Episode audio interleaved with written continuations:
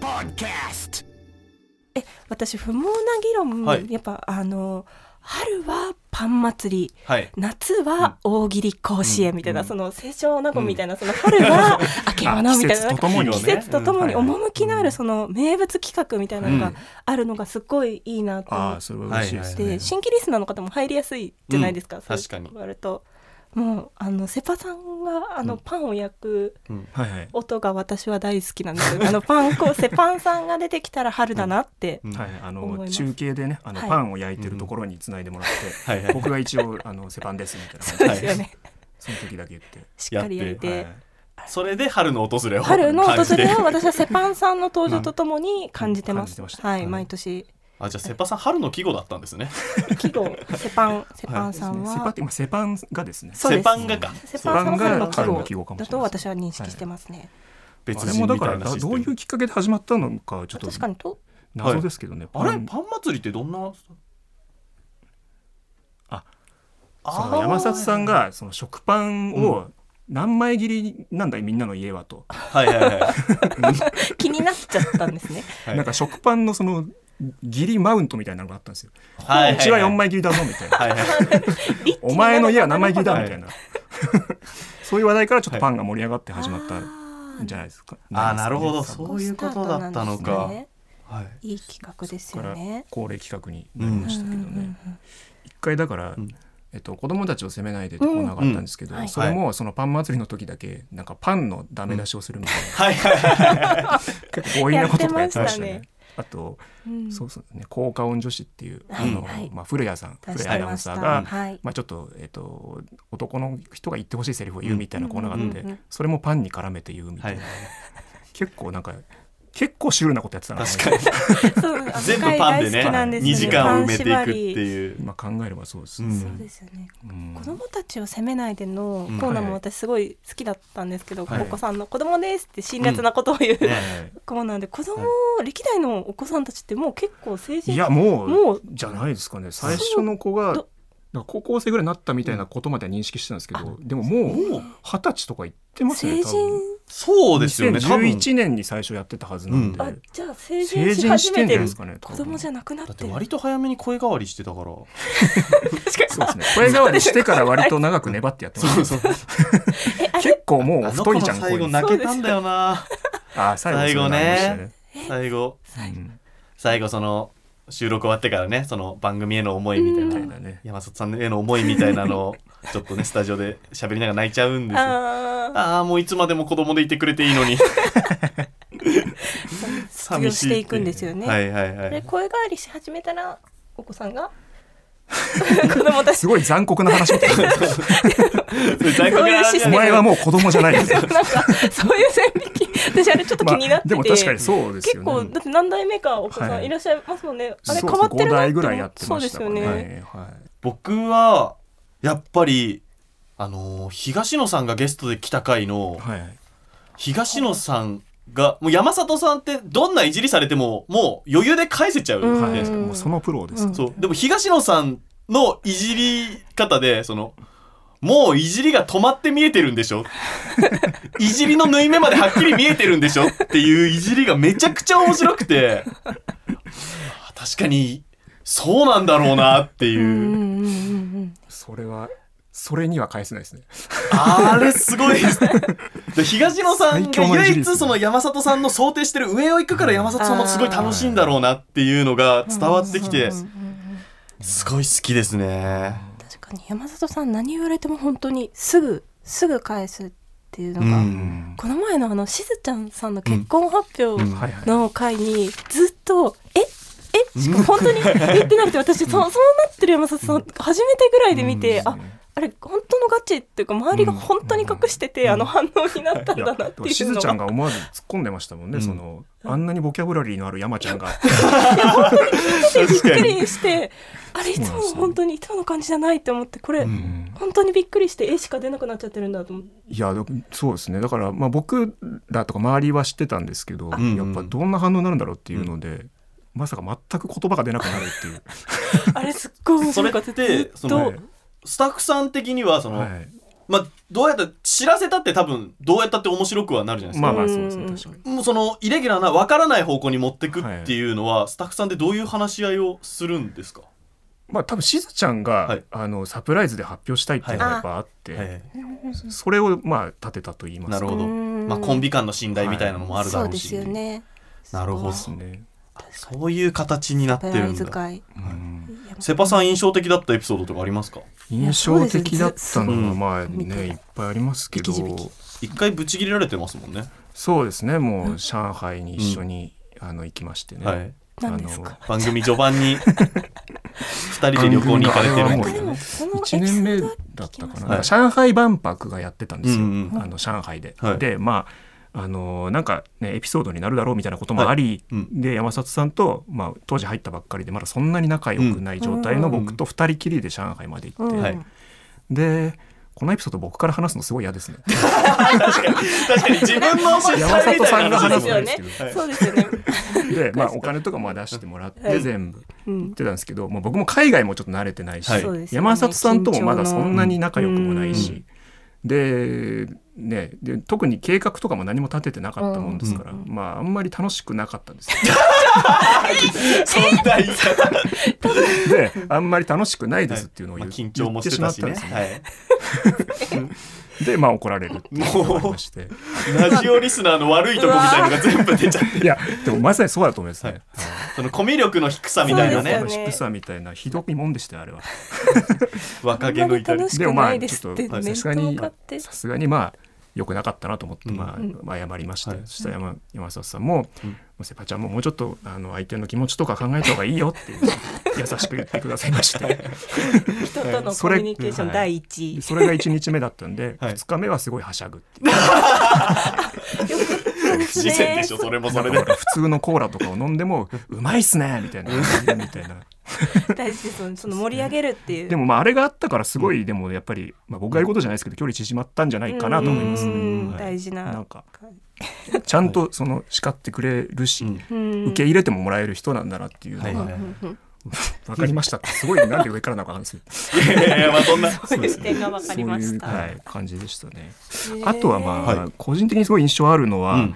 あの山里さんが桜の木の下から中継するみたいなのがあって、はいはいはいはい3年ぐらい前かな。はういんであの番組の冒頭から、あの桜の下からそう桜の様子をリポートしましょうっはいはいはいて中継してたんですけど、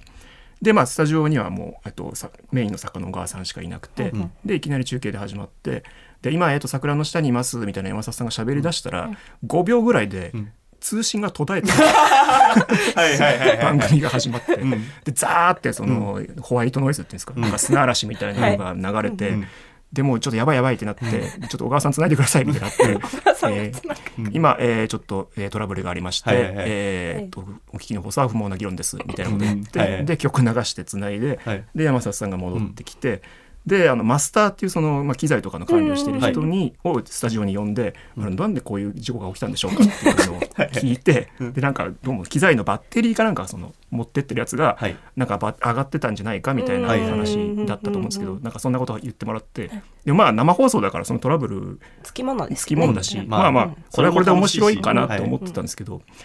そのツイッターとかでまあちょっと反応とか見るじゃないですか、そしたらなんかそういう機材とかになんか詳しい人がなんかいたらしくて、はいラジオのその放送とか中継っていうのははいこういうなんか難しいこと書いてありましたけどなんかこういうこうこうこういう仕組みではいあやってるからこんな事故が起こるわけはないえ だから仕込みだって書いてあったんですけど、おいやーそんなわけないじゃんと思って俺目の前で見てたし、んみんなあんなに慌ててたのに仕込みだったはずないじゃんと思ったんです仕込みにされちゃったんですそねでも僕はそこにいたからうん絶対的な事故だってことは知ってるんですけどはいはいはいなんとなくツイッター見た人だったら、ひょっとしたらああれはああいう演出だったのかなって思うのかなってちょっとやっぱ思うじゃないですか。うんそうですねだからそれを今度逆手にとって、うんその後春の録音祭りっていうの、はいはいはいはいはいはいすぐに企画に生放送の中に本当は録音の場所がいくつか紛れてますみたいな、はいっていうのはやったんですけどレスポンス早いなそうですねスピード感がだからそれはでもすごい印象深いですね。ううんんいやだからそういうのをね利用して新しい企画そうにですね現場で見てるっていうのはなんかこうラジオならではというかうんはい感じがありましたね。ね生放送でラジオじゃないと多分そんな事故なかなか起きないと思うし、確かにうん本当でえすそねれすぐできるのもラジオっぽいしねいいっすね、印象的なコーナーとかあります、投稿ではいあのやっぱ大喜利甲子園はあーあのすごい大喜利甲子園でなんか「ターミネーター」の音に歌詞つけるみたいなはいはいはいはいやつがあありまっしたてね「うんマシンガンジジイはいスタンガンババア」っていうのとは「いジジイユーロビートババアテクノポップ」っていうなんはかジジイババアのなんか。耳に残るジジイババアにレンちゃんが来たのが、はい時がすっごい面白くて、うんあーなんかそれやったら覚えてるんですよね、はいはい大喜利甲子園大喜利甲子園はすごいやっぱり投稿数がめちゃくちゃ多いですね、なんかやっぱ大喜利ってみんな送りたいんだなって、はい多分同じようなこと募集するにしても、うん大喜利って言わなかったら多分こんなに集まらない気がするんですよあーでも大喜利だって言うとねやっぱ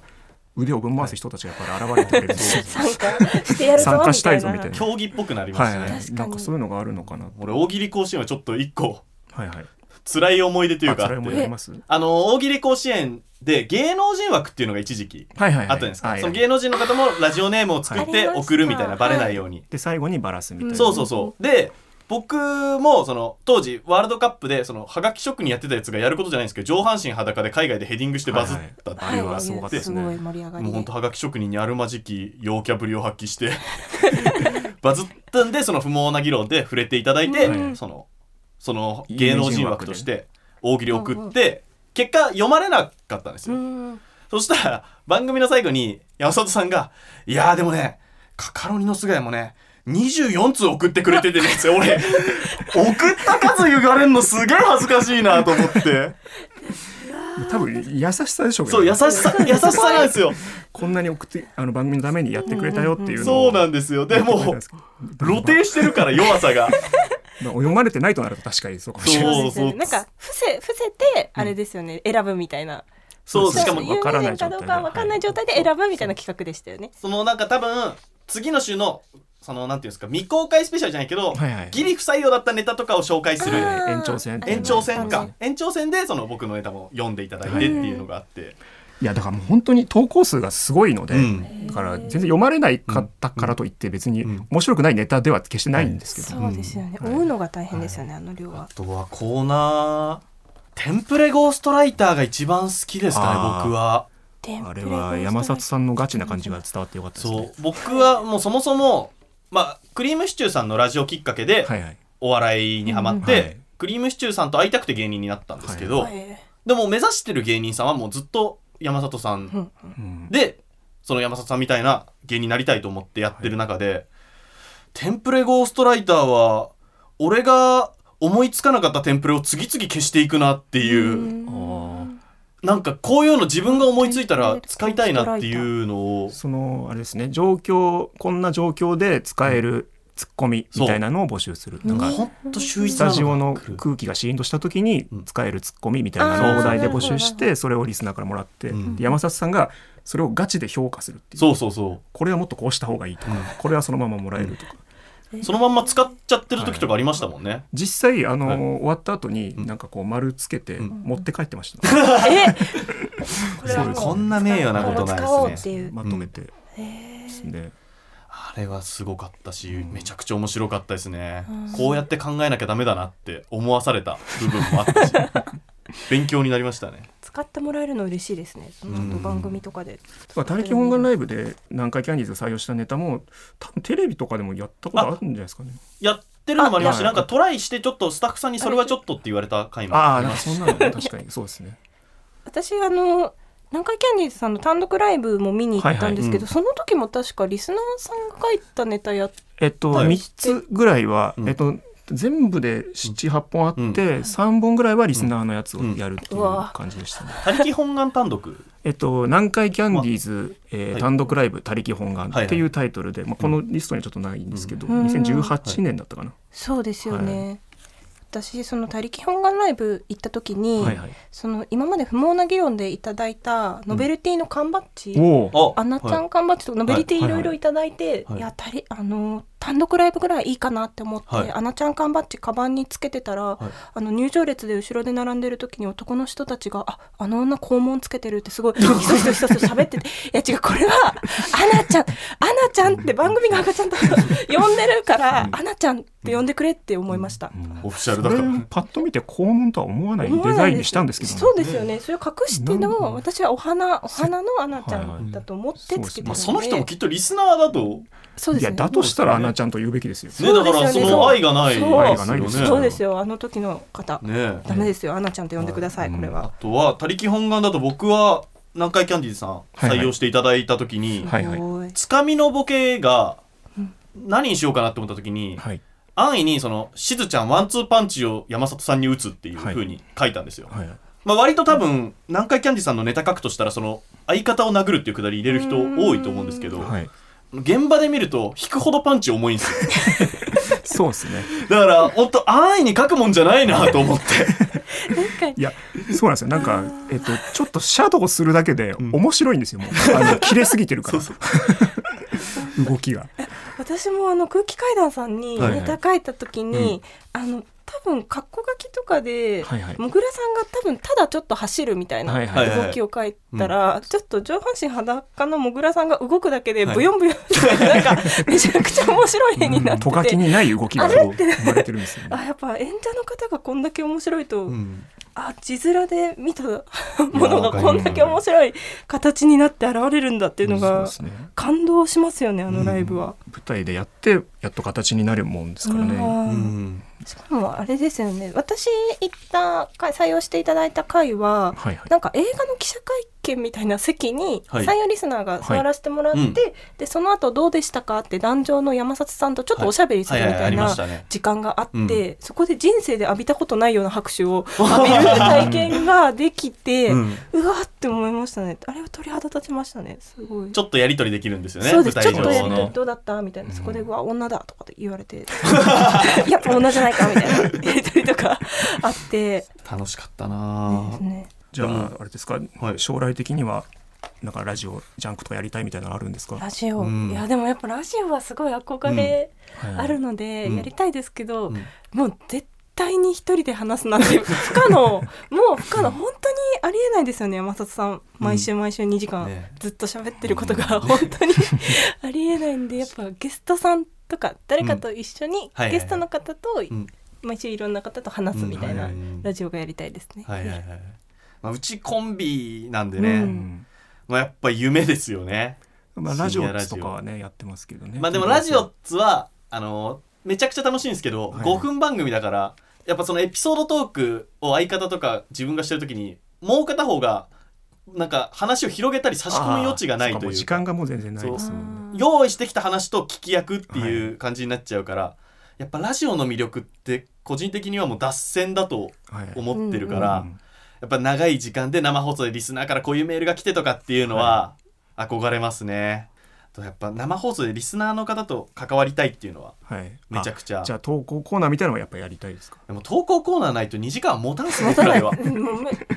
ラジオ持たんし、そのうんいっぱいその助けていただきたい。はい、あれ憧れありますけどうん5分が限界じゃないかなって思う、 5分が5分とかが本当に私声質的にも本当に朝の「皆さんおはようございます」ぐらいのうんいやなんか、綺麗な声はい5分朝朝っっぽぽいい感じありますねうです、ん朝5分が限界だと思います朝5朝分ラジオ5分朝5分の朗らかタイムみたいなは天い 気予報じゃん。それで今日の朗らかなポイントはみたいなの 補強の方が。ポイントは5分5分で、5分で見えるなはいぁ。ねそういうのがやりたいですはい。ということで、そろそろお時間でございます。はいはい今日どうでしたか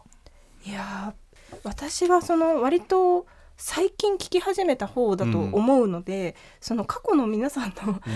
あの有名リスナーさんがこう作家になってるっていうのとかが、 うんもちびりさんとかのお話も聞けてすごい、なんて夢があるんだって思いました。確かに。はい、セッパさんどうでしたかそうですね、うん僕すごい人見知りなんですけど、うんあの今日は楽しく喋れたの であのやっぱラジオがあってよかったなって はいはいあの共通項があるっていうのは非常に大事だなと思いましたね、確かに。もうはいあの先生からのうん話しにくいは言われないんじゃないですかね。もう大丈夫あのもうもう大丈夫じゃないですかもうそのあのね。准教授にはもうちそょっうとですね。話してみようかなと思いました、 ね、発展越 しにそうですね。会いに行ってよ今度会うことがあったら話したくないと思うけ どなそれは急に准教授。准教授准教授ラジオ聞いてればいいですけどねそしたらね話し合いますそしたからら話し合いますけどねセパちゃんってなるかもしれないから盛り上がなっるちゃかう。な菅井さんどうでしたかはいいやもうこのはがき職人同士で喋るっていうのがもう本当に久しぶりというか、はいはいしかもなんかちょっとラジオのトークライブとかやった時に若いはがき職人の子はいはいこれからの子りこれから作家さんとかやってみたいなっていう子はあるけど、がっつりその同じ時期にはがき職人やってた人と フル株の。会えるのがそう思い出話がやっぱり懐かしいですね。はいうん楽しかったです。はいということでですね改めてお知らせでございます20周年を迎えた TBS ラジオジャンクが2月に記念イベントを行います、2月8日水曜日は水曜ジャンク山里亮太の不毛な議論プレゼンツ「他力本願ライブ6」を開催ラジオリスナーが書いたネタを芸人が本気で演じるライブイベントです会場は LINE キューブ渋谷まあ渋谷公会堂ですね、はい、出演はネルソンズうおートム・ブラウンうおー空気階段おー錦鯉おーおーウエストランドそして南海キャンディーズあ継承略です超豪華メンバーが揃いましたいやこれすごーいいやーすごいですね羨ましいもう書けないんですけど